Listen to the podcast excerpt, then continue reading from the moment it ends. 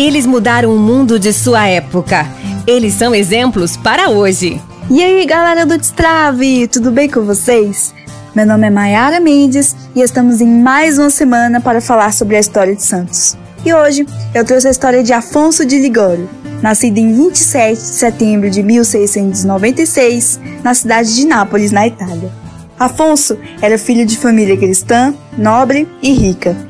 Seus pais perceberam logo que Afonso tinha uma inteligência privilegiada e, por isso, fizeram questão de dar a ele as melhores condições para estudar nas melhores escolas e universidades. Seu pai dedicava-se a prepará-lo nos estudos e sua mãe ocupava-se em formá-lo na fé cristã. E de fato, sua mãe fez dele um cristão fervoroso. Além disso, Afonso destacou-se como escritor, poeta e músico. Com apenas 16 anos, já era advogado, tendo conseguido doutorado em Direito Civil e Eclesiástico. O brilhante jovem advogado Afonso de Ligório começou a exercer sua profissão no Fórum de Nápoles e, ao mesmo tempo, cultivava uma intensa vida espiritual. Por enxergar a corrupção entre os detentores do poder, ele decidiu nunca advogar em favor da corte. Fora a corte, atendia a todos com a mesma atenção e empenho, mas fazia questão de dar o primeiro lugar de seus atendimentos aos pobres, aqueles que nunca teriam condições de pagar os honorários de um advogado.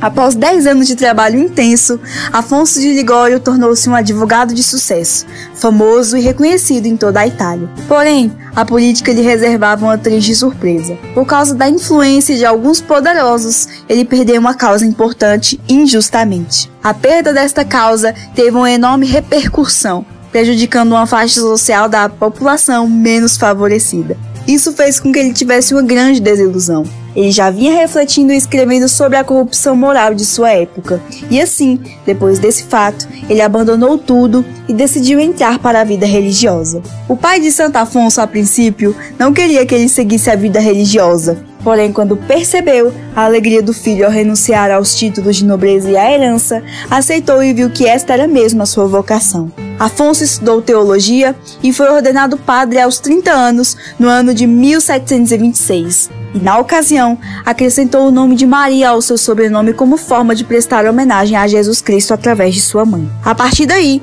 todos os seus talentos e inteligência foram colocados a serviço do Evangelho. Logo, Destacou-se sua caridade e bondade para com os pobres. Tinha especial apreço em levar conforto espiritual a todos. Tornou-se um grande pregador, mesclando assim a ciência da oratória com o poder de Deus. Suas palavras reconciliavam inimigos, orientavam os desnorteados e consolavam os aflitos, curando assim corações. Santo Afonso tinha um poderoso lema de vida tirado do Evangelho de São Lucas: Deus me enviou para evangelizar os pobres. Para melhor viver e aplicar este tema, ele fundou a Congregação do Santíssimo Redentor, que depois ficou conhecida em todo o mundo como a Congregação dos Padres Redentoristas. A missão é exclusivamente a da pregação aos pobres, procurando regiões de população menosprezada, levando missões e retiros espirituais. O próprio Santo Afonso foi missionário no sul da Itália, reunindo multidões, pregando a palavra de Deus e ensinando tudo sobre a devoção a Maria. Além disso, ele mesclava sua atividade missionária com a de escritor. Escreveu livros importantes de conteúdo ascético e teológico. Por causa de sua obra falada e escrita, muitas conversões assim aconteceram. No ano de 1762, o Papa convidou Santo Afonso para ser o bispo da diocese de Santa Águeda dos Codos. Ele aceitou e foi bispo dessa diocese durante 13 anos. A final deste tempo, ele se retirou para um convento, impossibilitado de continuar à frente da diocese por causa de uma artrite degenerativa deformante. Mas no convento ele não ficou parado.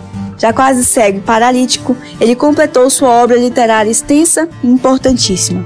Escreveu várias obras, que recomendo vocês a também procurarem e a saberem mais sobre elas. Glórias de Maria, Teologia Moral, Visitas ao Santíssimo Sacramento e o Tratado sobre a Oração. Santo Afonso Maria de Ligório viveu ainda 12 anos, passando por muito sofrimento físico, veio a falecer com 91 anos. Era o dia 1 de agosto de 1787, na cidade de Salerno, na Itália. Foi canonizado no ano de 1839 e alguns anos mais tarde, em 1871, foi declarado doutor da Igreja. Já em 1950, o Papa Pio declarou o padroeiro dos confessores e dos teólogos de teologia moral. Santo Afonso de Ligório, rogai por nós. É isso, galera. Até o próximo programa e até a próxima semana. Tchau!